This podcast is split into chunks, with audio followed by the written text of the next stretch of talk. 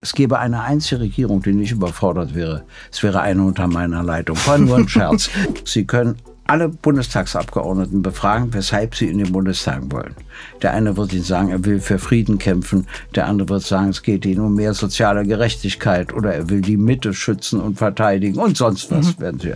Kein einziger wird sagen, die Diäten haben ihn interessiert, die steuerfreie Aufwandpauschale. Da fängt die Unehrlichkeit schon an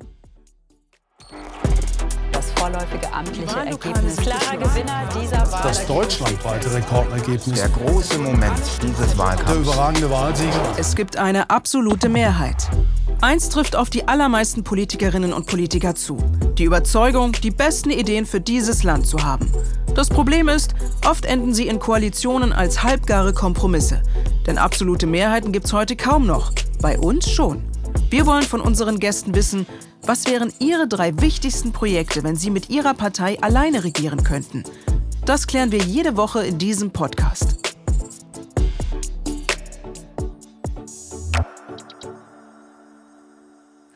Einen schönen guten Tag allerseits. Mein Name ist Alina Butsch und ihr hört Absolute Mehrheit der Podcast über politische Visionen. Und heute spreche ich mit diesem Politiker. Unser Gast ist Gregor Gysi, ein Mann, der aus der deutschen Politik nicht wegzudenken ist. Politisch aktiv ist er seit 57 Jahren. Er war der letzte Vorsitzende der Sozialistischen Einheitspartei Deutschland in der DDR, die unter seiner Führung umbenannt und 2005 im Zusammenschluss mit der Wahlalternative WASG zur Partei Die Linke wurde. Von 2005 bis 2015 war Gysi ihr Fraktionsvorsitzender im Deutschen Bundestag. Bekannt ist er bis heute für seine eloquenten Reden, die gerne auch mal die Redezeit im Bundestag sprengen. Herr Gysi, schön, dass Sie da sind. Ich freue mich auch, Sie wiederzusehen. Das war ja ein kurzer Rundumschlag über Sie jetzt gerade, also besonders über Vergangenes. Aber starten wir mal direkt mit der ja, aktuellen wie sagt man das am besten, ähm, desolaten Situation Ihrer Partei oder jetzt Gruppe im Bundestag, die Linke. Sie haben mal gesagt, Sie verlassen eine Partei nie in der Krise, eher wenn es ihr zu gut geht. Was meinen Sie, wie lange müssen Sie also noch Ihrer Partei beistehen und diesen Scherbenhaufen auffegen? Also es ist die dritte große Krise in der Zeit, die ich erlebt habe. Als ich Parteivorsitzender wurde im Dezember 89, stand die Partei am Abgrund. Dann haben wir das alles irgendwie hingekriegt, was ja nicht leicht war. Und die nächste große Krise passierte, als uns falsche Steuerbescheide erreichte, die uns finanziell absolut ruiniert hätten, wo ich sogar einmal in meinem Leben im Hungerstreik war, mhm. etc., um das Ganze abzuwenden. Das ist uns dann auch juristisch gelungen vor Gericht. Und jetzt sind wir wieder in einer Krise. Das hat natürlich immer Ursachen auf beiden Seiten. Es gab zu wenig Austausch zwischen jungen und älteren Mitgliedern, zu wenig Austausch zwischen östlichen und westlichen Mitgliedern. Es gab zu viel Konzentration auf bestimmte Randgruppen der Gesellschaft und zu wenig auf die Arbeitnehmerinnen und Arbeitnehmer. Und auch das Thema der Gleichstellung von Ost und West wurde vernachlässigt. Also es gab schon Gründe dafür. Nur äh, fand ich es falsch, sich abzuspalten und eine eigene neue Partei zu gründen. Aber bitteschön, wenn man den Weg geht, geht man den Weg. Was ich diesen zehn moralisch nur verfe, vorwerfe, ist die Tatsache, dass sie die Mandate mitgenommen haben. Damit meinen Sie jetzt die, das Bündnis Sarah Bank nicht sozusagen? Ja, denn die Partei hat ja den ganzen Wahlkampf organisiert mhm. und bezahlt. Äh, und zwar die Partei Die Linke und nicht die neue Partei, die sie gründen wollen. Und das interessiert sie einfach nicht. Für mich ist das so eine Art Diebstahl, in, nicht in einem strafrechtlichen, mhm. sondern in einem moralischen Sinne. Äh, alles andere ist okay. Sie können gerne Ihre neue Partei versuchen. Nun ist die Partei wieder in einer Krise und ich versuche sie äh, dabei zu helfen, sie herauszuführen. Es ist allerdings die letzte Krise, um die ich mich kümmere. Also wenn in sieben Jahren dann die vierte kommt, dann bin ich nicht mehr zuständig. Also sieben Jahre, das heißt aber, sieben Jahre wollen Sie jetzt nur durchhalten? Nein, nein ich meine nur, wenn da eine neue Krise kommt, bin ich dafür nicht zuständig. Äh, von meinetwegen auch in sechs Jahren. Ich will nur auf Folgendes hinweisen. Die Partei darf keine Partei für die tausend kleinen Dinge sein. Sie muss sich jetzt auf fünf Fragen konzentrieren. Reale Friedenspolitik, deutlich mehr soziale Gerechtigkeit, einschließlich Steuergerechtigkeit. Denn in Deutschland wird alles von der Mitte bezahlt. Die Mitte wird kaputt gemacht, was nicht geht. Dann ökologische Nachhaltigkeit immer in sozialer Verantwortung. Das vierte Thema ist die Gleichstellung von Frau und Mann und das fünfte Thema logischerweise die Gleichstellung von Ost und West. Und das meine ich nicht vom Schweregrad. Alle fünf Themen sind gleichermaßen wichtig. Darauf muss sie sich konzentrieren. Nicht denunzieren, äh, nicht Selbstbeschäftigung betreiben, näher an die Bürgerinnen und Bürger ran, wieder Infostände, Auskünfte zu sozialen Fragen, zu Rentenfragen geben, dann wird sie auch wieder an Einfluss und an Zustimmung gewinnen. Wir hatten jetzt vorhin ja fünf ähm, ja, Aspekte, Maßnahmen äh, der Linken oder Programmatik, wenn man so will, ja jetzt gesagt. Äh, wir werden uns jetzt heute nur auf drei äh, verständigen müssen, auch zeitlich. Ähm, wir bitten ja jeden Gast in unserem Podcast ein Zitat mitzubringen, das seine Vision von Politik am besten beschreibt. Für welches haben Sie sich entschieden, Herr Gysi? Egon Bahr hat vieles Kluge gesagt. Vor allen Dingen hat er Schülerinnen und Schülern erklärt, dass immer gesagt wird, in der Außenpolitik ginge es um Werte. Und das stimmt nie. Es geht immer um Interessen. Und unsere gegenwärtige Außenministerin Frau Baerbock sagt auch immer, es geht hier um Werte. Und jetzt kommt sie in Konflikte. Also Nehmen wir mal Saudi-Arabien. Der Grad der Gleichstellung der Geschlechter ist ja da wohl unterirdisch. Mhm. Eine Demokratie herrscht auch nicht. Den Partei- und Staatschef von China nennt sie Diktator. Das traut sie sich aber bei dem König oder dem Prinzen mhm. von Saudi-Arabien nicht, obwohl die ja keine demokratischen Strukturen haben. Und jetzt ist sie für Eurofighter. Verstehen Sie, da geht es um Interessen. Sie kann ja nicht ernsthaft behaupten, es ginge um Werte, denn sie müsste ja Saudi-Arabien wertemäßig kritisieren. Und das ist immer falsch, wenn man etwas vorgibt, was man gar nicht durchhalten kann. Vielleicht kurz Egon Bahr, ehemals deutscher SPD-Politiker und der Kanzler Brandt, Staatssekretär im Bundeskanzleramt und Bevollmächtigter der Bundesregierung in Berlin, nur dass man das nochmal abschließend gesagt hat, wer das eigentlich ist. Ähm, ja, das stimmt. das kann die neue Generation ja kaum wissen. Dass das ja, naja, ist ja. ja auch mal interessant, ne? Und ja. ähm, man muss dazu sagen, sie, also Sie haben jetzt im Grunde gesagt, dass er äh, ja auch den oder dass er von den Politikerinnen und Politikern ja eine gewisse Ehrlichkeit auch fordert, äh, die offenbar ja häufig Richtig. fehlt. Ja. Äh, finden Sie, wenn man das jetzt auf heute bezieht, die aktuelle Regierung unehrlich? Sie ist auf jeden Fall überfordert. Äh, das sind zu viele Krisen auf einmal, also zwei Kriege, dann noch die Pandemie, dann die Inflation, dann die Energiekrise. Es ist schon vieles, und die Klimakrise, mhm. es ist schon vieles auf einmal, da ist sie überfordert. Aber eine CDU-geführte Regierung wäre auch überfordert. Es gäbe eine einzige Regierung, die nicht überfordert wäre. Es wäre eine unter meiner Leitung. War nur ein Scherz. ja, Sie haben ja heute die absolute Mehrheit. ja, war nur ein Scherz. Aber was ich eigentlich sagen will, ist etwas anderes.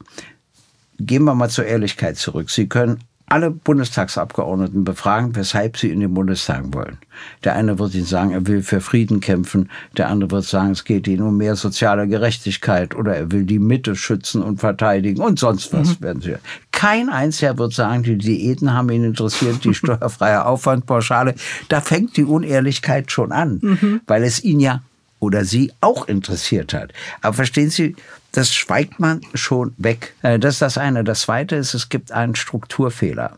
Wenn heute FDP, Grüne und SPD irgendeine politische Entscheidung treffen, der zweite Tagesordnungspunkt lautet, wie verkaufen wir es an die Bevölkerung?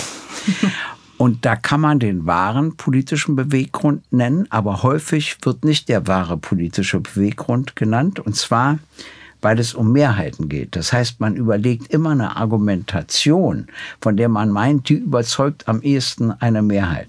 Die entwickelt aber einen Instinkt dafür, dass es nicht wahr ist. Mhm. Und das Problem ist, bei der letzten Bundestagswahl haben 38,5 Prozent der erwachsenen deutschen Bevölkerung zum Ausdruck gebracht, dass sie mit der etablierten Politik von der CSU bis einschließlich der Linken nichts mehr anfangen können.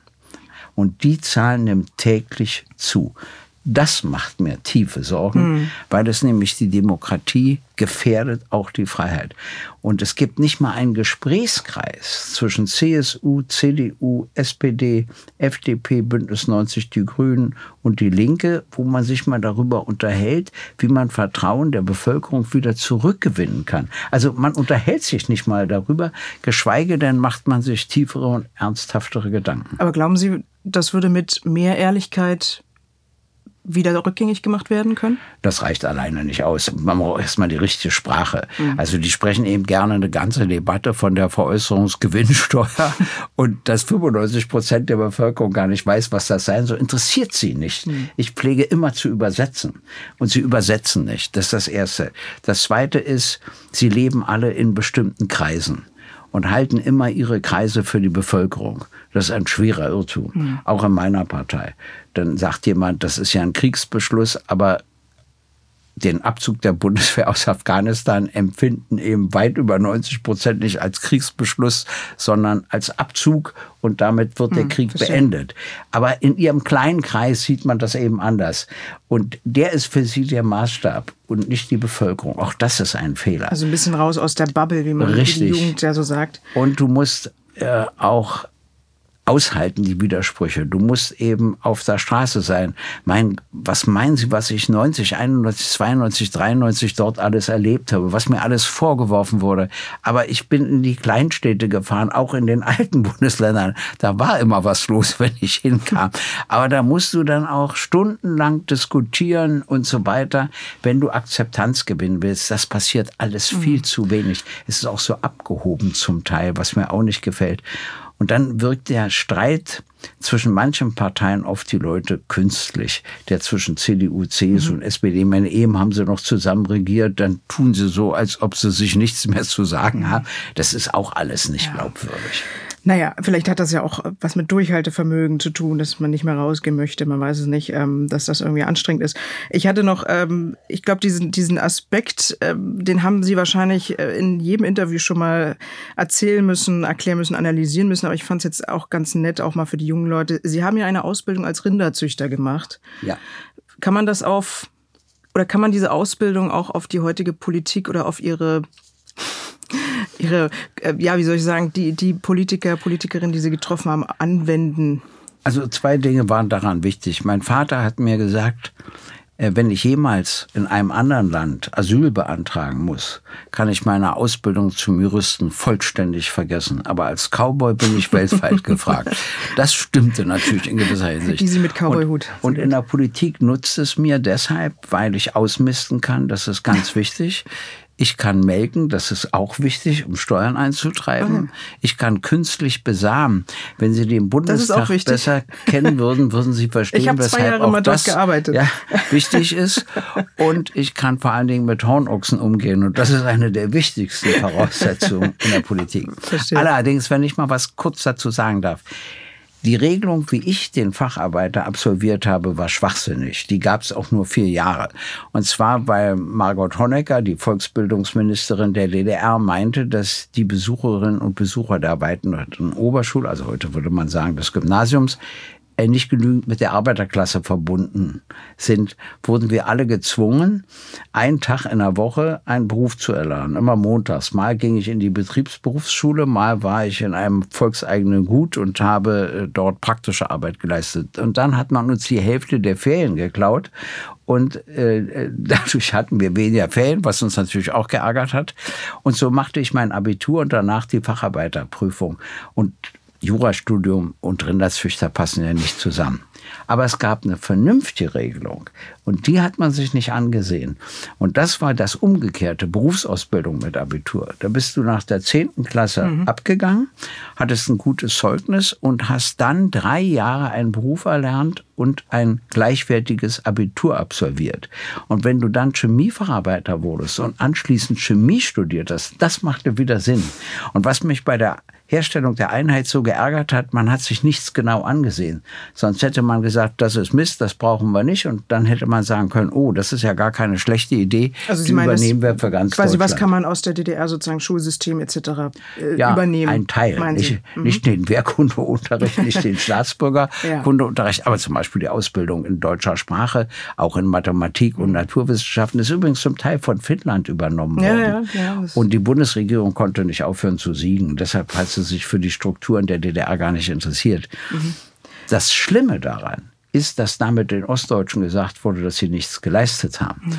Das hat deren Selbstbewusstsein gedrückt mit der Folge, dass wir wesentlich mehr Pegida- und AfD-Wahl haben, als wir hätten, wenn man die Leistung der Ostdeutschen anders anerkannt hätte. Aber zu den Themen äh, kommen wir jetzt äh, am besten, weil Sie jetzt ja gerade auch schon über Bildung gesprochen haben, äh, über Schulsysteme und Chancengleichheit. Ähm, werden wir da einfach jetzt direkt mal mit den konkreten, mit Ihren konkreten Projekten starten, mit dem ersten. Der familiäre Hintergrund, ungleiche Einkommensverteilung oder die Herkunft. Das alles sind Auslöser, die zu einer Bildungsungleichheit in Deutschland führen. Seit Jahren versucht die Politik Reformen umzusetzen, Probleme gibt es aber massenhaft. Eltern müssen für ihre Kinder Kita-Plätze einklagen. In den Schulen sind abertausende Lehrstellen nicht besetzt. Laut der OECD-Studie in 2023 haben 16 Prozent der jungen Menschen weder einen Berufsabschluss noch eine Hochschulreife. Und bei der aktuellen PISA-Studie haben die deutschen Schüler und Schülerinnen so schlecht wie noch nie abgeschnitten. Wie soll man das alles beheben können? Ja, Tja. Herr Gysi. Und jetzt stellen Sie sich mal vor, wir machen ja hier so auch so ein bisschen Gedankenexperiment. Ähm, Sie haben die absolute Mehrheit. Ja. Wie wollen Sie die Bildungsreform umkrempeln, sodass dann wirklich alle Kinder Chancengleichheit also bekommen. ich brauchte eine Zweidrittelmehrheit im Bundestag und im Bundesrat, denn ich müsste ja das Grundgesetz ändern. Und ja. da ist fest verankert, dass für die Schulbildungspolitik die Länder zuständig sind. Genau. Das werden wir also nie erleben, dass zwei Drittel des Bundesrates diese Rolle abgeben. Aber wir gehen jetzt mal davon aus, dass. Ja, aber eine Sache. Dafür würde ich werben, wenigstens als Kompromiss, dass wir aus dem Kooperationsverbot das ja herrscht und geregelt ist, ein Kooperationsgebot machen, damit wir erreichen, dass die Schulabschlüsse von Mecklenburg-Vorpommern bis zum Freistaat Bayern den gleichen Wert haben. Damit äh, die Kultusminister gezwungen sind, miteinander nicht nur zu reden, mhm. sondern auch bestimmte Dinge abzustimmen, damit sie einheitlich gewährleistet sind. Zur Zeit der Postkutschen können ja 16 Schulsysteme noch ein Fortschritt gewesen sein, aber mit dem 21. Jahrhundert hat das nichts zu tun. Und die aber was wollen Sie denn genau vereinheitlichen? Also ja, das kann ich Ihnen sagen, dass es bestimmte Fächer mit bestimmten Anforderungen geben muss. Es muss auch Fächer geben, die man nicht abwählen kann. Ich weiß, dass das gegen die Freiheit äh, der Schülerinnen und Schüler spricht, aber ich möchte ein bestimmtes Niveau beim Deutschunterricht, bei Fremdsprachen, bei Mathematik gesichert sehen, bei allen Abgängerinnen und Abgängern der Schule. Das nächste, was wir ändern müssen, ist die frühe Trennung der Kinder. Die ist völlig daneben. Die werden in der vierten Klasse oder nach der sechsten mhm. Klasse getrennt. Äh, das ist auch kein nennenswerter Unterschied, ehrlich gesagt. Und das stimmt nicht, weil Kinder sich unterschiedlich entwickeln und weil es sogenannte bildungsferne Haushalte gibt und andere. Und diese Kinder aus bildungsfernen Haushalten machen später einen Sprung, aber sie machen einen Sprung. Sehen Sie, in Frankreich gibt es äh, Gesamtschulen und als Ganztagsschulen. Mhm. Und da ist es häufig, dass Kinder von Arbeitnehmerinnen und Arbeitnehmern Architektin oder Ingenieur werden etc. Bei uns eine absolute Rarität. Und das liegt an den falschen Schulstrukturen. Aber wann würden Sie dann die Kinder in die erweiterte Schule, Hochschule sozusagen, Oberschule schicken? Ich würde das anders machen, wenn wir eine, oder? Eine, eine Gemeinschaftsschule hatten, die, die reden immer von Einheitsschule, das ist Quatsch. Und dann habe ich dort einen gymnasialen Zweig, da kann man abgehen und noch woanders hingehen. Man kann aber, wenn man plötzlich einen Sprung macht, auch auf den gymnasialen Zweig gehen. Das heißt, die ein, das wäre mein Ziel, gehen nach der zehnten Klasse. Wir brauchen ja auch viele Facharbeiterinnen und Facharbeiter, also jetzt heißen sie ja Fachkräfte oder so. Die werden in den Medien immer nicht dargestellt, was ich falsch finde. Gute Handwerker sind wichtig für unsere Gesellschaft. Und die anderen gehen bis zum Abitur. Und wenn ich dann noch springen kann, auch in höherem Alter, noch mit 15, noch mit 16 Jahren und das nicht schon entschieden ist nach der vierten oder sechsten Klasse, dann habe ich eben ganz andere Chancen. Die Nachmittagsbetreuung ist wichtig, schon damit auch die Frauen voll berufstätig sein können und trotzdem Kinder haben können. Und das hat ja die DDR bewiesen, dass die Kinder dadurch nicht schlechter sind und dass die Betreuungseinrichtungen äh, gut waren, sowohl die Krippen als auch die Kindergärten, also jetzt nennen wir das ja Kindertagesstätten und dann logischerweise auch die Betreuung in den Schulen. Es gab da unangenehme Seiten, aber es gab eben auch positive Elemente. Und das alles müssten wir verändern. Auch mehr den Schulstoff absprechen, was Fremdsprachen und anderes betrifft. Finnland hat ja einen Teil der DDR-Schulstrukturen unternommen und liegt bei der PISA-Studie mhm. deutlich besser ja, als Deutschland. Also müssen wir doch mal irgendwann daraus lernen. Und dann gibt es noch andere Sachen. Also wenn man Migrationskinder hat und die gehen zur Schule und die sprechen nicht richtig Deutsch, haben die ja keine Chance. Das heißt, da muss man Partner entwickeln für die deutsche Sprache, damit sie eine Chancengleichheit mhm. entsteht. Das ist immer mein Anliegen. Wissen Sie, es gibt Kinder und Jugendliche, die ihre Chancen nicht nutzen. Gut, das, dann sind sie selbst ein bisschen dafür verantwortlich. Aber sie müssen sie wenigstens haben. Und sie haben sie bei uns unzureichend. Mhm. Und das gefällt mir gar nicht. Ich will Ihnen eine Geschichte erzählen, die ja. interessant war. Als ich das erste Mal in den Westen fahren durfte, im Januar 88. Äh, da bin ich geboren. Ja, das ist interessant. Also ich bin 48 geboren und war seit dem 13. August genauso eingesperrt wie alle anderen. Aber dann durfte ich das erste Mal nach Paris fahren und da hat mir alles imponiert. Das Warenangebot, die Gaststätten. Ich wurde nicht platziert. Ich konnte mich einfach hinsetzen, wo ich wollte. Eine Kundgebung gegen die Regierung. Alles toll. Eine Sache hat mich erschreckt. Nun war ich nicht in Unternehmen, ich war nicht in Schulen. Das konnte ich alles gar nicht beurteilen. Aber eine Sache hat mich erschreckt ich wollte unbedingt die lächelnde Mona Lisa von Leonardo da Vinci im Louvre sehen, weil ich wusste, dass sie sauer ist, wenn sie mich nicht anlächeln darf, wenn mhm. ich in Paris bin. Und ich wollte ja keine Hodelei mit ihr.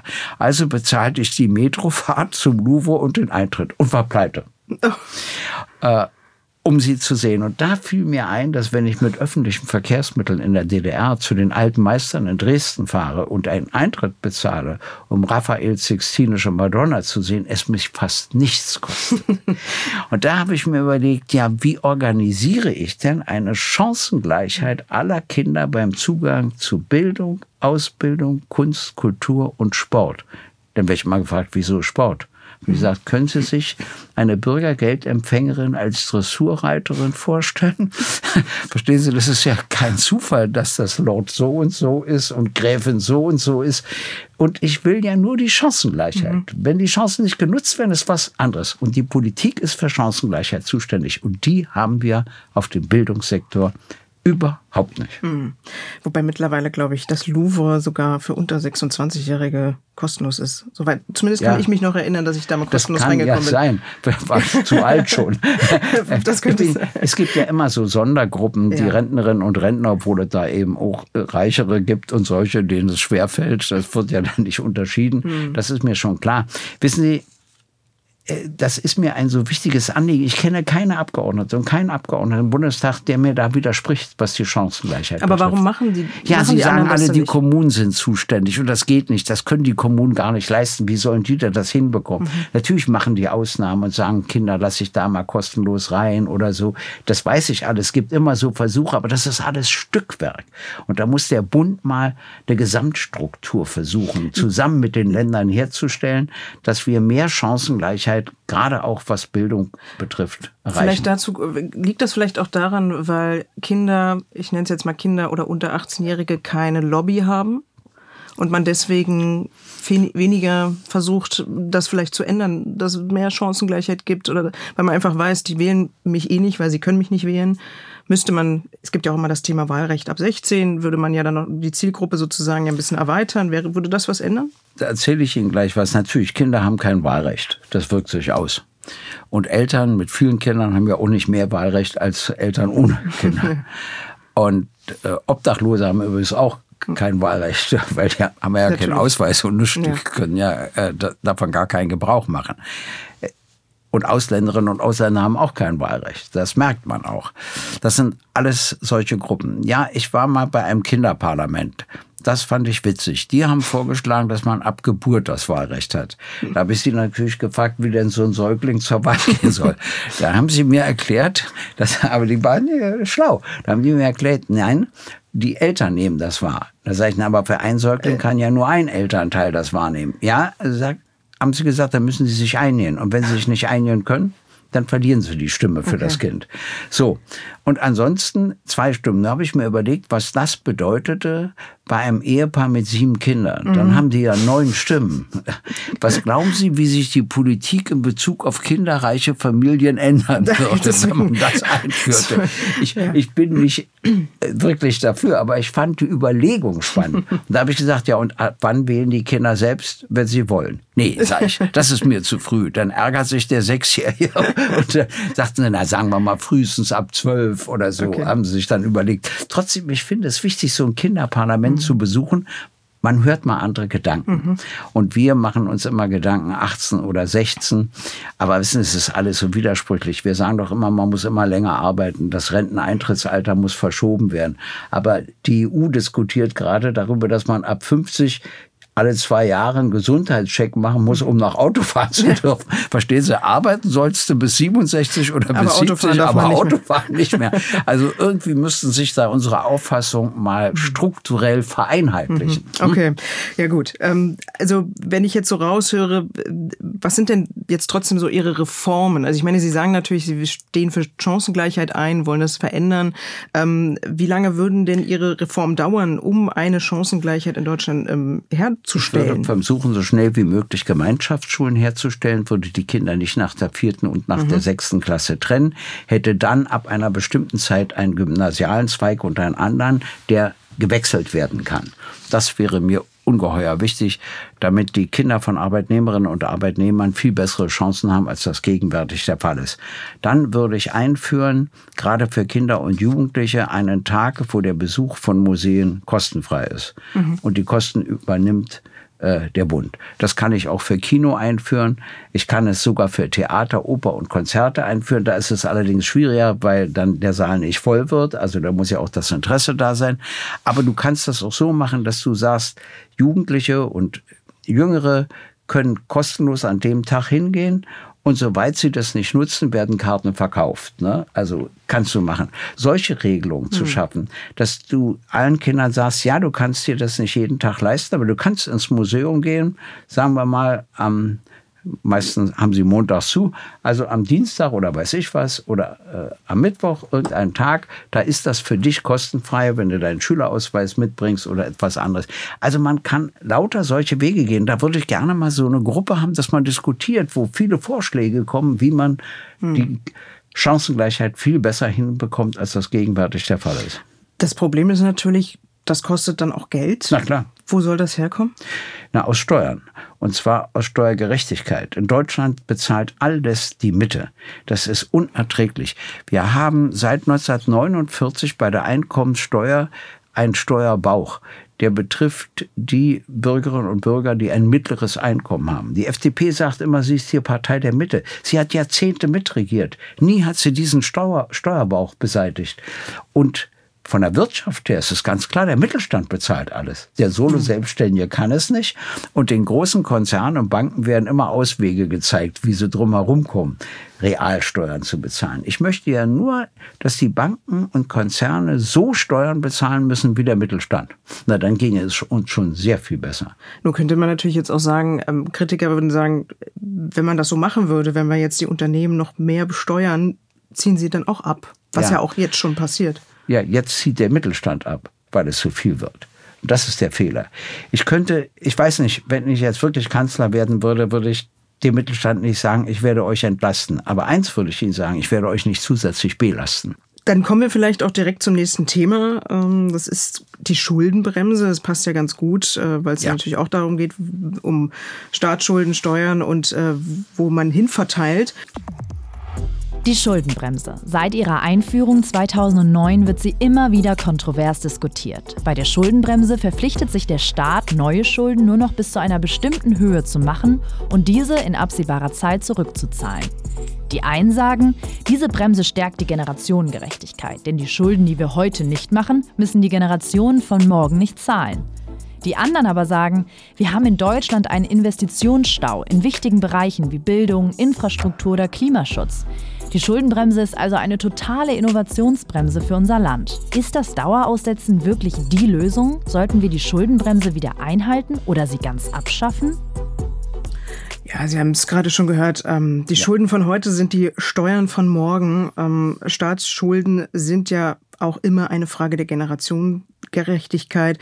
Denn sie belasten die kommenden Generationen und verursachen ja dann auch wieder einen Verteilungskonflikt. Also das ist ja sozusagen ein, ein für Schuldenbremse. Wie wollen Sie denn diesen Konflikt ohne Schuldenbremse lösen? Also ich habe damals zu Abgeordneten der Union und der SPD, die das ja gemeinsam eingeführt haben, wieder typisch für die SPD, war immer eine Idee der Union und 2009, dann ist sie dem ja. wieder gefolgtartig. Äh, nur mit der Ausnahme in Krisenzeiten kann man die Schuldenbremse aussetzen. Da habe ich gefragt, wozu? Wer hindert euch denn daran, weniger Schulden zu machen? Wieso muss das im Grundgesetz stehen? Da haben sie mir gesagt, man muss sich selbst disziplinieren. ja, da haben sie nur in den Glückstopf gegriffen. Also keine Eigenverantwortung, ja, wie wir ja gelernt haben. Ich bin ja gezwungen durch das okay. Grundgesetz und so weiter. Äh, dabei ist das Wichtigste, was der Bundestag zu entscheiden hat, der Bundeshaushalt. Äh, das ist ein eigentliches Machtinstrument. Und das ist auch für die Bundesregierung ungeheuer wichtig. Und diese Tricks, die sie versucht haben mit dem Pandemiegeld, mhm. ist vom Bundesverfassungsgericht, sind die eben ja. absurdum geführt worden und für grundgesetzwidrig erklärt worden. Ich bin gegen die Schuldenbremse, weil Schulden gerechtfertigt sind für die Zukunft. Sie sind nie gerechtfertigt für laufende Ausgaben. Laufende Ausgaben, die ich jetzt habe, die muss ich aus meinen Einnahmen decken. Aber wenn ich eine Schule für die Zukunft baue, das ist ja für die nächste Generation. Verstehen Sie? Oder wenn ich in. Aber es äh, muss ja trotzdem jemand bezahlen. Ja, na klar. Vielleicht nicht heute, aber ich, dann in zehn Jahren. Wir bezahlen ja auch jedes Jahr Schulden zurück. Das ist ganz wichtig und deshalb sage ich, ja, für laufende Kosten sind Schulden nie gerechtfertigt. Für Zukunft ja, weil dann ist es auch richtig, dass die Schulden nur abgetragen werden von der nächsten Generation, die aber wiederum für die nächste Generation Schulden machen darf, damit die Zukunftsinvestitionen wirklich stattfinden. Aber nur haben wir die Schuldenbremse, ich werde sie ja nicht los. Nun steht sie im Grundgesetz und da finde ich völlig falsch, dass man für das Jahr 2024, wir haben eine Inflation, wir haben eine Klimakrise, wir haben eine Energiekrise, wir haben zwei Kriege, die uns stark bewegen, einen in Europa, einen im Nahen Osten. Äh, wir haben all diese Dinge und deshalb hätte man aussetzen können, statt die äh, Schuldenbremse für das Jahr 2024. Stattdessen machen sie einen Haushalt, wo sie alles, was sie sozial vorhatten, streichen, mit Ausnahme der Erhöhung des Bürgergeldes und sagen ja, anders geht es eben nicht, sonst können wir die Schuldenbremse nicht einhalten. Warum ist jetzt der Ehrgeiz von SPD, Grünen und FDP darauf konzentriert, unbedingt die Schuldenbremse einzuhalten, anstatt die Krise, die wir nun wirklich haben, zu nutzen und die Schuldenbremse auszusetzen. Wenn wir natürlich wieder in normalen Zeiten leben, muss sie eingehalten werden oder es muss sich eine Zweidrittelmehrheit finden, die sie aufhebt. Wir waren immer gegen die Schuldenbremse, weil wir gesagt haben, wir als Bundestag entscheiden mhm. über heute und über die Zukunft beim Bundeshaushalt und das müssen wir verantwortungsbewusst machen. Wie gesagt, wir sind immer noch bei diesem Gedankenspiel absolute Mehrheit. Wenn Sie jetzt die Macht hätten und Sie könnten das Geld, was wir jetzt für den Haushalt brauchen, ist jetzt erstmal egal, wohin, wieso, weshalb. Aber wie würden Sie gerecht besteuern? Also ich meine, Sie hatten jetzt ein paar Sachen schon angekündigt, ähm, dass Sie natürlich den also Mittelstand. Also gerecht besteuern würde ich bei der Einkommenssteuer dadurch, dass ich mhm. den Mittelstandsbauch beseitige. Ja. Und geradlinig die Steuer erhöhe. Und du müsstest bei mir einen neuen höheren Spitzensteuersatz nur für das bezahlen, was du mehr als 100.000 Euro im Jahr verdienst. Also ab 100.000 Euro ist bei Ihnen Also bis 100.000 würdest Verdiener. du besser stehen bei mir. Ja. Und wenn du mehr als 100.000 verdienst, das sind zum Beispiel alle Bundestagsabgeordneten. Pro, pro Person oder äh, auch Pro Person. Paar? Okay. Mhm. Pro Person dann musst du für den Mehrbetrag 53 Prozent Steuern bezahlen. Wie kommen Sie auf 53 Prozent? Kann ich Ihnen sagen, weil die unter Helmut Kohl galten. Und okay. den kannte ich, das war kein Linksextremist. und deshalb müssen ja 53 Prozent verträglich sein. Man muss sich sagt, immer was nehmen, wo man eine gute Begründung hat. Okay. Und die 53 galten eben unter Helmut Kohl. So. Und verstehen Sie, aber bei ihm musste man die schon früher bezahlen bei mir nur für das, was man mehr mhm. als 100.000 verdient. Also stellen Sie sich mal vor, ich verdiene 200.000. Da muss ich für die zweiten 100.000 53.000 mhm. Euro Steuern bezahlen, 47.000 bleiben mir. Daran gehe ich doch nicht zugrunde. Und da gibt es ja noch Leute, die haben 300.000 mhm. und 400.000 und so weiter und, und so wenn man da drunter ist? Ja, ich würde den Freibetrag erhöhen um nicht zu früh mit der Steuer zu beginnen und den Mittelstandsbauch beseitigen, damit nicht die Mitte alles alleine bezahlt. Aber natürlich ab einem bestimmten Einkommen musst du eine Steuer bezahlen, die progressiv ist, die steigt und für das über 100.000 53 Prozent. Wäre das Erste. Das Zweite, ich würde versuchen, international und auch national durchzusetzen, dass die großen Banken und Konzerne angemessen wie der Mittelstand herangezogen werden. Da hätten wir schon deutlich mehr Einnahmen. Das, Das nächste heißt, ist die was, Frage. Was heißt das? Also was meinen Sie damit genau? Naja, ähm, zwei Beispiele. Es hat mal ein Konzern einen bestimmten Gewinn gemacht und dann hat mir der damalige Präsident des Bundesverbandes der mittelständischen Wirtschaft, Ohofen, gesagt, der muss dafür 100 Millionen Euro Steuern bezahlen. Und er sagt er, wenn ich den Gewinn gemacht hätte oder wenn Sie den gemacht hätten, Herr Gysi, müssten wir jeder 1,1 Milliarden Euro Steuern bezahlen. Können Sie mir das erklären? Habe ich gesagt, ja, das kann ich Ihnen erklären. Ja, und wie?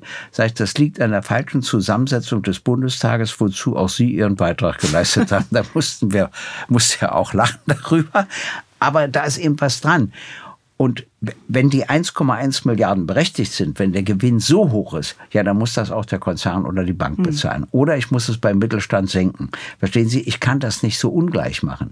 Und der Mittelstand, der kann immer schlechter sagen als ein Konzern, ich ziehe um. Aber inzwischen ist es so, dass mittelständische Unternehmen wirklich darüber nachdenken, umzuziehen, weil die Bürokratie bei uns so ungeheuer ist und vieles andere. Ich will mal ein Beispiel nennen. Ich bin ja sehr dafür, dass wir ein Lieferkettenverfolgungsgesetz haben. Also, dass Ein ich schönes nicht, deutsches Wort. Ich, ja, ich erkläre es gleich, dass ich nicht Stoffe aus Indien zur Grundlage meiner Produktion mache, die dort mit Kinderarbeit hergestellt werden. Aber der Mittelstand ist überfordert. Wie soll der das ermitteln? Wenn ich so ein Gesetz mache, muss ich eine Behörde schaffen. Als Bund. Denn ich mache ja das Gesetz als Bund und verlange das. Und diese Behörde ist in der Lage, das nachzuprüfen. Und dann sagt der Mittelständler, ich will das und das dort und dort einkaufen. Bitte sagt mir innerhalb einer kurzen Frist, also nicht drei Jahre oder sowas, sondern zwei Wochen oder drei Wochen, dass die Lieferkette in Ordnung ist oder nicht. Und wenn die sagen in Ordnung, kann das machen. Wenn sie sagen nicht in Ordnung, dann nicht. Wenn ich diese Hilfe nicht anbiete, überfordere ich. Verstehen Sie? Und du, wir, wir regeln immer A, aber nicht B. Und das geht nicht. Wenn ich alles verteure für die Bürgerinnen und Bürger, kann ich ja nicht sagen, na, die müssen irgendwie damit leben. Ich will Ihnen mal ein Beispiel von heute nennen, das ich abenteuerlich finde. Alle Beschäftigten des öffentlichen Dienstes, einschließlich der Bundesministerinnen und Bundesminister, einschließlich dem Bundeskanzler, kriegen einen Inflationsausgleich von 3000 Euro. Die Rentnerinnen und Rentner haben im Dezember des 2022 300 Euro bekommen. Also dem fehlen noch 2700 Euro. Und die anderen Beschäftigten haben vom Staat gar nichts bekommen. Ich habe nichts dagegen, dass die Beschäftigten des öffentlichen Dienstes Gut, das ich glaube, bekommen. Studenten äh, haben, Ja. glaube ich, eine gewisse Pauschale Ja, bekommen. das stimmt. Aber ich würde das zeitgleich machen. Hm. Verstehen Sie? Dann muss ich das doch allen oder so gut wie allen zur Verfügung stellen. Kann ja nicht sagen, ich kriege es, aber die große Mehrheit der Bevölkerung nicht. Sowas zehrt übrigens auch an der Glaubwürdigkeit der Politik. Kommen wir zum dritten Thema, ähm, was für Sie jetzt auch eine große Rolle spielt. Mehr als drei Jahrzehnte nach der Wiedervereinigung stehen wir immer noch vor Strukturen, die im vereinten Deutschland zu unterschiedlichen Lebensrealitäten in Ost und West führen. Die Wirtschaftsleistung im Osten ist nach wie vor geringer, die Arbeitslosenquote höher und die Defizite in der Infrastruktur größer. Die aktuellen Umfragen in den ostdeutschen Ländern sorgen bundesweit für Aufsehen, gerade mit Blick auf die Landtagswahlen im Herbst 2024. Laut einer Spiegel-Umfrage aus dem Dezember 2023 würde rund ein Drittel der ostdeutschen Bevölkerung die AfD wählen. Die Partei stellt ihren ersten Landrat in Sonneberg und den Oberbürgermeister in Pirna. Währenddessen werden mittlerweile drei Landesverbände der AfD im Osten als gesichert rechtsextrem eingestuft. Was braucht es wirklich, um die Unterschiede zwischen Ost und West aufzulösen? Ja, Sie sind ja ähm, wie ich Ossi-Kind. Wir haben es ja gerade schon ähm, mitbekommen, gehört. Ich bin 88er Jahrgang, Sie 48. Und haben ein Das Leben. ist schon ein gewisser Unterschied. Ja, aber jetzt kommen Sie nicht mit, äh, Sie haben ja die DDR nicht Nein, erlebt. Nein, nein, ich komme gar nicht. Ich Ich bin sehr ostsozialisiert. ähm, und Sie haben schon kann man ja schon sagen, ein Leben lang für eine Gleichstellung von Ost und West gekämpft. Also manche sagen ja auch von Ihnen, dass Sie mehr zur Integration Ostdeutschlands äh, beigetragen haben in der Bundesrepublik als viele andere. Warum ist das eines Ihrer drei wichtigsten Maßnahmen? Also erstens haben wir international überhaupt äh, eine Entwicklung ganz nach rechts. Also ich sage nur Erdogan, ich sage Meloni, ich sage Duda, ich sage Orban, ich sage Le Pen und bei uns die AfD. Ich sage aber auch Trump, ja, der ja droht wiederzukommen, sage ich mal. Äh, das alles muss man sehen. Das hängt damit zusammen, dass die rechtsextreme Geschichte, die ganze Nazi-Zeit schon so lange her ist. Im Fernsehen ist sie nur schwarz-weiß. Das ist für junge Leute wie Mittelalter. Der Staatssozialismus wird in Farbe gezeigt. Das ist Gegenwart. Das ist ein großer Unterschied. Das, die Linke ist schwach. Durch das Scheitern des Staatssozialismus sind ja große Parteien wie die italienische kommunistische Partei, die es mal auf 36 Prozent der Stimmen gebracht hat, die sind jetzt bei Nullkomma-Bereichen etc. Mhm. Übrigens auch durch lauter Abspaltung, die es gegeben hat weil ja immer einer das besser weiß als der andere, was allein der richtige Weg ist, etc. Das alles hat Konsequenzen äh, und darüber müssen wir uns Gedanken machen. Wieso ist es im Osten stärker als im Westen? Das liegt in erster Linie an dem, was ich vorhin gesagt habe. Da man nichts übernommen hat, hat man ja den Ostdeutschen auch gesagt, dass sie nichts geleistet haben. Das war nicht nur ein Fehler gegenüber den Ostdeutschen, sondern auch ein Fehler gegenüber den Westdeutschen. Denn wenn man zum Beispiel die äh, Kindertagesstätten übernommen hätte, wenn man zum Beispiel die Berufsausbildung mit Abitur übernommen hätte, auch über Polikliniken anders nachgedacht hätte und noch viele andere Punkte, dann hätten die Westdeutschen gesagt, wir verdanken den Ostdeutschen eine Steigerung unserer Lebensqualität. Ein solches Erlebnis wurde ihnen nicht gegönnt. Das hat Konsequenzen bis heute. So, und jetzt sage ich Ihnen mal nicht nur die Nachteile, die da aufgezählt worden sind. Ich will Ihnen mal ein Beispiel zeigen, wie man Falschmeldungen produzieren kann. Also, es wird immer gesagt, ein Ostrentner-Ehepaar hat mehr Geld als ein Westrentner-Ehepaar. Und insofern. Wer sagt das? Ist die Bildzeitung und jetzt auch äh, die, das Statistische Bundesamt. Mhm. Das ist ja auch richtig erstmal. Aber die Gründe müssen mitgeliefert werden und das passiert nicht. Der erste Grund ist, dass bei der jetzigen Generation der Rentnerinnen und Rentner die Frauen in der DDR fast alle voll berufstätig mhm. waren. Das war in der alten Bundesrepublik eine Ausnahme. Und zwei Renten sind natürlich höher als eine Rente. Das kriege ich ja noch hin im Fernsehen zu erklären. Der zweite Unterschied, der ist schon komplizierter. Es gibt so gut wie keine Pensionen im Osten.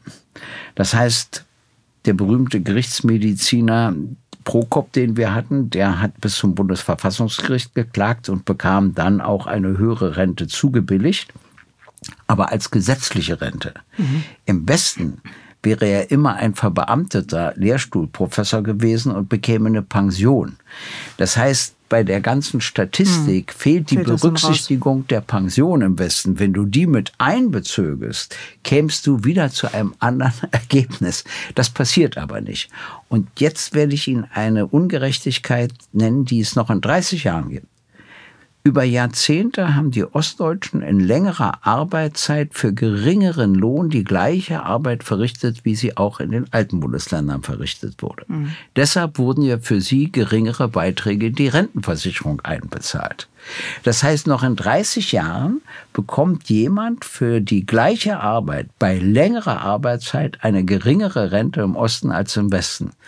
Und da muss es ja wenigstens eine Fraktion oder Gruppe geben im Bundestag, die einen Zuschuss beantragt, um das auszugleichen. Ist denn sozusagen Rente, Rentenansprüche oder Rentenanspruch ähm, sozusagen die Maßnahme, die Sie ja vor allen Dingen nach vorne bringen würden, um, um Ost und West gleichzustellen? Oder gibt es da, welche Maßnahmen hätten Sie jetzt noch, die Ihnen wichtig wären sozusagen? Naja, ich würde erstmal dafür sorgen, dass es eine Tarifbindung gibt und dass die Westtarife auch für den Osten gelten müssen und dass das ja. aufhören muss, dass man da für längere Arbeitszeiten geringere Lohn hat. Zweitens die Renten. Drittens würde ich natürlich die Bildungsstrukturen aber für ganz Deutschland verändern, nicht ja. nur für den Osten. Und dann würde ich mir überlegen, wie ich Investitionen in die Infrastruktur und überhaupt in die Städte auch im Osten fördern kann. Vielleicht wirklich eine spezielle Forderung. Uns ist ja erklärt worden, die geringeren Löhne dienen dazu, dass es mehr Investitionen im Osten gibt. Pustekuchen hat nicht stattgefunden. Also muss man andere Anreize schaffen, damit sich dort die Wirtschaft auch entwickelt. Äh, äh, und das ist wichtig. Wissen Sie, ich will nicht so einen halb deindustrialisierten Teil haben im Vergleich zu einem hochindustrialisierten Teil. Natürlich gibt es immer Ausnahmen. Im Osten, die kenne ich auch, die sind auch schön, das will ich gar nicht bestreiten. Aber es gibt eben auch, auch traurige Landschaften, sage ich mal. Aber da kann man Förderungen machen, da kann man mit den Banken reden. Wir haben ja auch staatliche Banken, aber auch mit den privaten, wie man das Ganze fördern kann. Da kannst du dann als Staat wieder helfen, dass du sagst, also einen Teil von Verlusten übernehmen wir, wenn ihr zu den und den Bedingungen Kredite vergebt etc. Also man muss da versuchen, eine Gemeinsamkeit herzustellen, dass man das als gemeinsame Aufgabe ansieht und sagt, wir werden jetzt auch diesen Landstrich entwickeln ohne die anderen zu vernachlässigen. Mhm. Das ist wichtig. Das vertragen die nicht. Wenn die anderen vernachlässigt werden, dann verlierst du gleich wieder deutlich an Zustimmung. Wenn man jetzt aber sagen würde, okay, also das klingt natürlich jetzt trotzdem so, dass im Osten ist noch nicht alles so wie im Westen. Ähm, da muss noch einiges getan werden. Ähm, ich meine, Sie, Sie sagen ja auch oder Sie stehen ja auch dafür ein, dass äh, Ost und West sich versöhnen sollen. Ähm, Versöhnung funktioniert ja in einer Beziehung ja eigentlich nur, wenn beide Seiten kompromissbereit sind. Ähm, sind das denn überhaupt beide Seiten? interessieren. Ja. Ich habe gehört, dass 40 Prozent der Menschen aus den alten Bundesländern noch nie in einem neuen Bundesland war. Ich weiß nicht, ob das stimmt. Das hat eine Zeitung geschrieben. Also es entsetzt mich ehrlich. Wenn es stimmt, ja. Ja, ich sage, wenn es stimmt. Denn ich bin beim Osten ganz sicher, dass 100 Prozent schon mal ja. in einem alten Bundesland ah, ja. waren. Also man muss sich füreinander interessieren. Man muss offen sein. Man muss Mentalitätsunterschiede akzeptieren. Die gibt es doch auch zwischen Süden und Norden, nicht nur zwischen Ost und West. Und äh, aber reicht das? Also nur Interesse? Nein, ne, Interesse ist schon mal wichtig. Oder Offenheit. Ja. Und dann muss man andere Lebensgewohnheiten respektieren. Also ich sage Ihnen mal ein Beispiel. In der DDR war ja die Freikörperkultur viel entwickelter ja, als in der FKK, Bundesrepublik ja. am Strand. So, und jetzt kommt einer und will investieren und sagt, ich baue hier ein Hotel. Und dann sagt er zu dem Bürgermeister, aber nur unter der Bedingung, dass der FKK verschwindet. Da musst du als Bürgermeister auch den Mut haben zu sagen, nee, dann verzichte ich. Und dann gibt es einen anderen, der das nicht zur Bedingung macht. Mhm. So, jetzt freute der sich so auf die Investition, dann haben sie das beseitigt. Und die anderen machen Folgendes. Die machen den Hundestrand und den FKK-Strand immer zum gemeinsamen Strand. Wenn sie Mann wären, wüssten sie, welche Angst die entwickeln in diesem Zusammenhang. Sie sprechen da irgendwie als ob aus Erfahrung. Ähm, ja, so. ich war, Aber, ja, bis zu meinem 16. Nee, Lebensjahr hat unsere Mutter immer mhm. zu uns gesagt, FKK. Jetzt mache ich das nicht mehr. In meinem Alter und bei meiner Bekanntheit kann ich mir das auch gar nicht leisten. Aber äh, ich möchte nicht, dass man wieder so mhm. mit Tricks das überwindet. Verstehen Sie? Mhm. Weder möchte ich eine Identität von Hundestrand und FKK, noch möchte ich, dass ein Investor darauf besteht. Es muss ja nicht übertrieben sein, aber es muss eben auch FKK-Strände geben. Und im Übrigen, übrigens, waren die nie besonders erotisch. Das ist, äh, Aber es, gibt sie noch tatsächlich. Eine ja, ich weiß. Also, und es gibt sie noch mehr Gut. als in den alten Bundesländern. Und mhm. das gefällt gar nicht. Mhm. Es gibt auch so andere Sachen, Kleingärten zu schützen etc. Alles mhm. kompliziert. Mhm. Das ist aber natürlich eine deutsche Mentalität. Das räume ja. ich schon ein. Aber ich finde die ganz nett, die Kleingärten. So Schrebergärten. Ja, die haben sowas an sich. Aber ist vielleicht auch der Fehler, dass wir jetzt nach äh, über, drei, äh, über ja, 30. 30 Jahren, 33 Jahren äh, eigentlich überhaupt noch von Ost und West sprechen. Also ist das vielleicht schon der erste Fehler, dass wir eigentlich ähm, durch diese verbale Spaltung, sage ich jetzt ja. mal auch, äh, das ja nur fördern und äh, eigentlich ein Fehler ist? Sie haben vielleicht recht. Trotzdem sage ich, es würde nicht davon gesprochen werden, wenn es den Unterschied mhm. nicht gäbe. Also es In der Sprache kommt ja nur etwas zum ja. Ausdruck, was real noch existiert. Wo ich mich geirrt habe, ist folgendes wenn Sie mich 90 gefragt hätten, hätte gesagt, zu der Zeit weiß das überhaupt keiner mehr. Mhm. Weil ich gedacht habe, die junge Generation hat ja nichts damit zu tun. Aber Eltern und Großeltern haben eben doch Einfluss, auch auf die Sichten von Kindern und Enkelkindern. Und insofern wirkt es sich nach wie vor aus. Ja. In einem Interview haben Sie mal gesagt, jedes positive Ereignis hat immer auch eine kleine negative Seite und jedes negative eine kleine positive. Sie sprechen ja jetzt schon trotzdem eher negativ jetzt über deutsche Einheit, über die Missstände Ost-West. Aber wo liegt denn da das kleine Positive? Naja, das Positivste ist, dass es keinen Krieg zwischen zwei deutschen Staaten mehr geben kann. Das stand ja immer auf mhm. Messers Schneide. Das darf man nicht vergessen, dass das wir jetzt ein Land sind. Ja, ja, Das, das, das Positive ist viel wichtiger als das andere. Nur über das Positive wird gesprochen, aber manchmal auch zu selten gesprochen, weil man das nicht sieht, dass wir ein einheitliches Land sind, hat große Vorteile. Wenn ich mal denke, was die Ostdeutschen gewonnen haben, zum Beispiel eine Währung, mit der, die man weltweit einsetzen kann, da konntest du die Markt der DDR vergessen. Ein ganz anderes Waren- und Dienstleistungsangebot, also ganz andere Reisemöglichkeiten freie Wahlen, äh, Versammlungsfreiheit, mhm. also vieles mehr. Natürlich haben wir in erster Linie gewonnen, das muss man immer sehen. Das sage ich den Ostdeutschen auch. Aber ich sehe natürlich. Aber Sie fühlen es scheinbar vor. nicht. Wie? Sie, Sie fühlen es ja scheinbar nicht. Also äh, ja, wissen Sie, es gibt ja immer noch eine ganze, ganze Prozentzahl, die sich immer noch abge, ja, abgehängt fühlen, eher als Ostdeutsche, nicht als Deutsche. Da muss ich Ihnen den Menschen erklären. Äh, wir würdigen selten, was wir haben. Wir sehen in erster Linie, was uns fehlt. Was uns fehlt. Äh, der Honecker dachte immer, die Leute wachen auf und sagen, Mann, ich habe einen sicheren Arbeitsplatz, ich habe eine subventionierte Miete, äh, keiner will mich zwangsräumen aus meiner Wohnung, Mieterhöhung kenne ich auch nicht, das Brötchen kostet nun schon seit Jahren fünf Pfennig, hat sich auch nicht geändert und wie gesagt einen sicheren Job etc. Ja, so warten die Leute nicht auf, sondern sie warten auf und sagen, ah, ich muss schon wieder zur Arbeit, reisen kann ich auch nicht, dann soll ich einen Mund halten, meine Währung taugt nicht viel wachen eben anders auf. Und zu Helmut Kohl habe ich gesagt, die Leute wachen auch nicht auf und sagen, auch ich habe jetzt mehr Demokratie und Freiheit und ich kann wählen und reisen. Die wachen auf und sagen, habe ich meinen Job morgen noch? Äh, kommt eine Mieterhöhung? Kann ich mir die leisten oder kann ich mir die nicht leisten? Äh, nutzt mir mein Reiserecht was? Kann ich die Reise überhaupt noch antreten? Das heißt, wir Menschen sind anders gestrickt. Wir, wir mhm. alle sehen relativ selten, was wir haben und sehr häufig, was uns fehlt. Also sollten wir eigentlich eher optimistischer. Ja, ich bin ein Zweckoptimist. Ja. Anders hätte ich die Zeit ab 1990 auch gar nicht ausgehalten. Trifft das auch auf Ihre Partei zu? Nicht ganz. Okay, gut.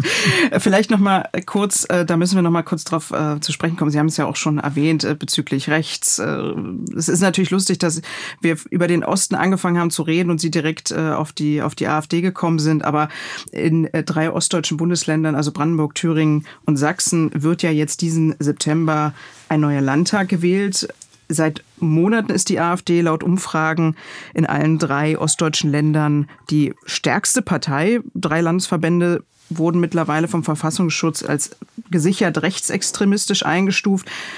Wenn man das jetzt so hört, mitkriegt, Sie haben ja auch die Entwicklung mitbekommen, kann man da trotzdem noch ein ja, Verfechter des Ostens sein? Fühlen Sie das trotzdem? Also haben Sie das Gefühl, jetzt, jetzt erst recht? Also wenn 30 Prozent wirklich die AfD wählen, tun es ja 70 Prozent nicht. Zweckoptimist. Das ist das Wichtigste. ja. Also gibt es ja die 70 Prozent, die können nicht einfach negieren, ja, und so tun, als ob es nur die 30 Prozent gäbe. Äh, das ist das eine. Das zweite ist, man muss immer die Ursachen erforschen. Und der Fehler, den die Parteien machen, CSU, CDU, SPD, FDP, Bündnis 90 Grüne und die Linke, besteht in folgendem. Sie denken immer darüber nach, was die AfD macht, weshalb sie erfolgreich ist. Und sie denken nicht darüber nach, was sie falsch machen, mhm. was dazu führt, dass die AfD gewählt wird. Denn das ist doch, die Wahl der AfD ist doch eine Ablehnung der etablierten Politik, weil sie sich nicht ernst genommen fühlen weil sie nicht wahrgenommen werden, weil es Ängste gibt, zum Beispiel vor Flüchtlingen, aber auch überhaupt vor der ganzen Globalisierung. Das ist alles so unübersichtlich. Und die AfD lügt, indem sie den Leuten sagt, wir kriegen national alles geklärt, mhm. auch die Weltprobleme. Das ist natürlich großer Quark. Und dann darf man immer nicht vergessen, solche Parteien sind immer scheindemokratisch, solange sie die Minderheit sind in dem Moment, wo sie die Macht haben, ändert sich das. Mhm. Ich will jetzt nicht in die Geschichte gehen, aber ich kann dafür Beispiele benennen aus vielen Ländern, auch gerade aus Deutschland. Deshalb müssen wir die ganze Sache sehr, sehr ernst nehmen und unsere eigenen Fehler, Fehler überwinden, glaubwürdiger werden, näher an den Interessen der Bürgerinnen und Bürger dran sein anstatt zu versuchen, die AfD zu kopieren. Was der Söder, ich meine nicht jetzt bei der Bayernwahl, sondern mhm. vor fünf Jahren, da hat er das versucht ein bisschen und dachte, er kriegt Stimmen von der AfD. Nee, in Wirklichkeit hat er die Wahl der AfD legitimiert. Mhm. Die bekam mehr Stimmen. Und wenn du das so ein bisschen kopierst und denkst, du ziehst die Wähler rüber, schaffst du nicht. Im Gegenteil, mhm. dann sagen welche, na guck mal, sagt ja die Gehen CDU auch, dann kann ich auch die AfD mhm. wählen. Ja. Wäre und Menschen, die sich selbst ja. ausgegrenzt fühlen, wählen gerne eine ausgegrenzte Partei. Mhm. Bloß, das ist ein Irrtum. Die AfD ist nicht ausgegrenzt. Sie hat viel längere Redezeiten als wir. Sie sitzt in allen Ausschüssen dicke mit rum und äh, sagt da ihre Meinung. Sie stellt ihre Anträge. Es gibt nur zwei Dinge, die sie nicht schafft. Sie findet keine absolute Mehrheit, die ihren Vizepräsidenten mhm. wählt und sie findet keine absolute Mehrheit für ein Mitglied im Geheimdienstausschuss. Aber was glauben Sie, wie viele Jahre wir ohne Vizepräsident waren? Wie viele Jahre wir ohne ein Mitglied im Geheimdienstausschuss waren? Also da soll niemand ja. nicht so ein Affentheater darum ja. machen, kann ich nur sagen. Wären Sie für ein äh, Verbot der Partei? Dazu sage ich gleich was, wenn ich noch einen Satz vorher sagen darf. Äh, sie tut ja so, als ob sie die Friedenspartei ist, und zwar im Zusammenhang mit der Ukraine und mhm. Russland. Und das kommt im Osten ganz gut an. Was aber viele nicht wissen Sie hat für die zusätzlichen 100 Milliarden für die Bundeswehr im Grundgesetz gestimmt. Sie hat jedem anderen Auslandseinsatz der Bundeswehr zugestimmt und sie hat jedem Aufrüstungsbeschluss zugestimmt. Das heißt, da gibt es auch ein falsches Bild dieser Partei. Ja, es gibt äh, Abgeordnete, die, darüber nachdenken. Und zwar mit der Begründung, dass sie eigentlich verfassungswidrig ist und das Argument, was das Bundesverfassungsgericht bei der NPD benutzt hat, dass sie zu schwach sei, mhm. um verboten zu werden, kann man ja nur bei der AfD nicht sagen. Ich habe Bedenken, wissen Sie, also ich bin hin und her gerissen. Äh, auf der einen Seite halte ich gar nichts von ihr, halte sie auch für verfassungswidrig. Auf der anderen Seite sage ich, ich kann ja nicht 30 Prozent oder bundesweit 18 Prozent der Menschen ihre Partei wegnehmen, ohne Konsequenzen. Mhm. Was machen die denn dann? Da kommt doch eine Nachfolgepartei. Es würde Verstehen wahrscheinlich mehr, länger wieder dauern, oder? Dass die wieder ja, es äh, würde eine Nachfolgepartei geben oder es würde richtige Proteste geben. Das darf man auch nicht mhm. unterschätzen. Also es ist, ich bin, äh, es ist nicht abgeschlossen mhm. in mir. Ich, ja. ich kenne schon Umstände, die dafür sprechen. Es gibt aber auch Umstände, die dagegen sprechen. Ja, ja manche sagen ja auch, wenn sie nicht verboten werden würde, dann würden sie so eine Art approved, also Bestätigungsstempel kriegen können oder sich vielleicht darauf auch aus, ja, wenn das, auf, ausruhen. Wenn du den Antrag stellst und das Bundesverfassungsgericht mhm. lehnt den Antrag ab, na dann hast du genau. so tief verloren. Ja. Aus dem Brunnen kommst du also gar nicht wieder macht, raus. Also wenn man es macht, muss man es ja. auch durchziehen. Ja. Ja, dann muss es auch gelingen, vor allen Dingen. Ja. Das ist ja nicht so. Es kann ja ein Verbotsantrag ja. nur die Mehrheit des Bundestages, des Bundesrates oder die Bundesregierung mhm. stellen. Und äh, die, ich glaube, dass sie alle drei gar nicht dazu bereit sind. Aber ich weiß, dass es diese Diskussionen gibt. Nur hm, nochmal, wir müssen die Probleme der Menschen lösen. Das scheint mir der mhm. bessere Weg zu sein. Und ich glaube, jetzt, wenn Sie einen Landrat stellen und einen Oberbürgermeister und so weiter, werden die Leute feststellen, entgegen ihren Annahmen können die auch nicht zaubern. Na gut. und dann baut sich das auch wieder ab, hoffe ich. Also quasi in Regierungsverantwortung entlarven nee, nee, Sie sich nee, selbst, meinen nicht Sie? Nicht übertreiben, nicht übertreiben. Ich spitze das jetzt mal zu. ja, Man weiß nicht, ja nicht, wie das Jahr nicht, heute, äh, wie das Jahr ausgeht. Ne? Ja, wissen Sie, dass äh, wir haben ja die Situation, wir wissen ja nicht, wie die Wahlen ausgehen. Wir mhm. wissen ja gar nicht, ob SPD oder CDU, ob die überhaupt mhm. gemeinsam regieren können oder ob es ohne die Linke nicht geht. Mhm. Und dann nur mit Tolerierung der AfD geht. Wissen Sie, was dann passiert? Nee, nee, wissen Sie, was dann passiert? Dann gibt es erstmal ein Riesenzerwürfnis in der CDU.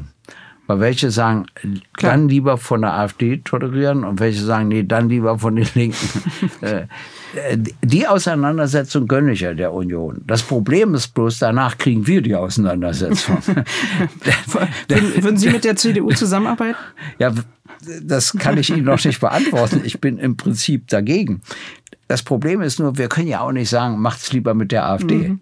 Äh, aber wenn wir im Land die CDU tolerieren, zum Beispiel, da müssen wir uns über die Bildungspolitik verständigen. Das ist ja das wichtigste Feld der Landespolitik. Und wie ich mich da mit der Union verständigen soll, das sehe ich noch nicht. Das werden, wir, das werden wir dann sehen, wenn es soweit ist. Das werden wir dann sehen. Also ja. ich hoffe, dass der Union die Kompliziertheit erspart wird. Ich gönne es ihr nur ein bisschen und uns auch. Aber eins muss klar sein. Freiheit und Demokratie haben immer Vorrang und Punkt. Das waren die drei wichtigsten Themen von Gregor Gysi. Und was ich jetzt am Ende gern nochmal von Ihnen wissen will, unser Podcast, Sie haben es ja auch mitbekommen, baut ja so auf der Prämisse aus. Äh, ich sage übrigens immer Podcast. Weil Podcast? Ich, ja, ich bin ja nicht so gerne im Pod, lieber im Pod. Ich finde, das klingt edler. Also ich versuche. Es hören gegebenenfalls auch Leute aus dem Pod hier zu. Ja, die, den Pod mag ich auch. Ach so. Den Pod mag Sie ich. Sie meinen jetzt Ruhrgebiet etc. Genau, ja, ja, den Pod mag ich. Aber so hier hat ein Pod einen anderen Charakter, verstehen Sie? Und da finde ich Berliner. Pod irgendwie. Okay. Äh, Sie können das, sagen edler. Sie, was Sie wollen. Ja. Ich, ich sage Podcast, baut ja. ja. auf der Prämisse auf, wie gesagt, dass die allermeisten Menschen, die in die Politik gehen, ja, ja die Überzeugung haben, dass sie die besten Ideen für dieses Land haben. Also also meistens stimmt das nicht, nur bei mir. Okay, Nein, na deswegen, genau, die interessieren mich nämlich gerade sehr. so, äh, Sie sind ja dann ehrlich, ne? Warum sind denn gerade jetzt Ihre? Also ja. vielleicht kann man das nochmal in Kurzfassung machen, diese drei, ähm, beziehungsweise die der Linke.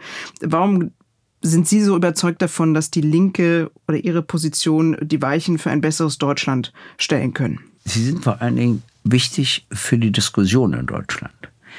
Wenn es die Linke nicht gäbe, verarmt die Diskussion im Bundestag und in der Gesellschaft.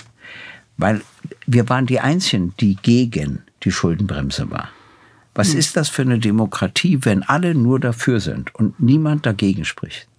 Wir fordern jetzt so schnell wie möglich einen Waffenstillstand zwischen Russland und der Ukraine. Noch haben wir eine Mehrheit der Bevölkerung nicht überzeugt, aber die Zahl derjenigen, die das ähnlich sehen, dass da niemand siegen kann, weder die Ukraine noch Russland, nimmt zu. Und die das Töten, das Verletzen, das Zerstören muss aufhören. Außerdem ist das der wirksamste Schritt zur Reduzierung der Flüchtlinge. Denn wenn es einen Waffenstillstand gibt, würde ich zu den Ukrainerinnen und Ukrainern sagen, so, jetzt wieder zurück in euer Land und wir helfen beim Aufbau. Ihr lauft ja nicht mehr Gefahr, erschossen zu werden, etc., mhm. wie vorher. Das heißt, alles, was die sich ausdenken mit Sperren und so weiter, funktioniert alles nicht. Flüchtlinge finden immer ihre Wege, auch illegale Wege logischerweise. Aber das zum Beispiel wäre ein wichtiger Schritt. Und ich möchte, dass unsere Argumente mitdiskutiert werden müssen. Die CDU muss irgendwie darauf eingehen. Wir müssen allerdings auch auf die Argumente der CDU eingehen. Wissen Sie, das ist gegenseitig wichtig. Seitdem wir im Bundestag sitzen, das heißt seit 1990, ist der Bundestag von der Diskussion her bereichert gewesen. Und er verarmt Durch die Linke, und auch die Gesellschaft, ja, mhm. und auch die Gesellschaft verarmt, wenn es keine linken Denkansätze mehr gibt, sondern sich nur noch, sagen wir mal, von der SPD bis zur CSU die Sache bewegt. Die AfD lasse ich da mal mhm. aus. Das ist ein Sonderfall. Gut, jetzt sind Sie aber eine Gruppe im Bundestag. Wir Machen sind ja noch nicht mal eine Gruppe. Oder? Ich kämpfe dafür, dass wir in Fraktionsstärke 2025 mhm. einziehen. Wenn nicht, sieht es schlimm aus für uns. Aber wenn es uns gelingt, wenn wir wieder näher an die Bürger herankommen, wenn wir mehr Zustimmung bekommen, bereichern wir die gesamte Gesellschaft. Das ist das Entscheidende. Mhm. Weil wir Denkansätze haben und Vorschläge unterbreiten, die nicht geteilt werden müssen, aber die mitdiskutiert werden müssen und die das Denken und Fühlen der Menschen erweitern.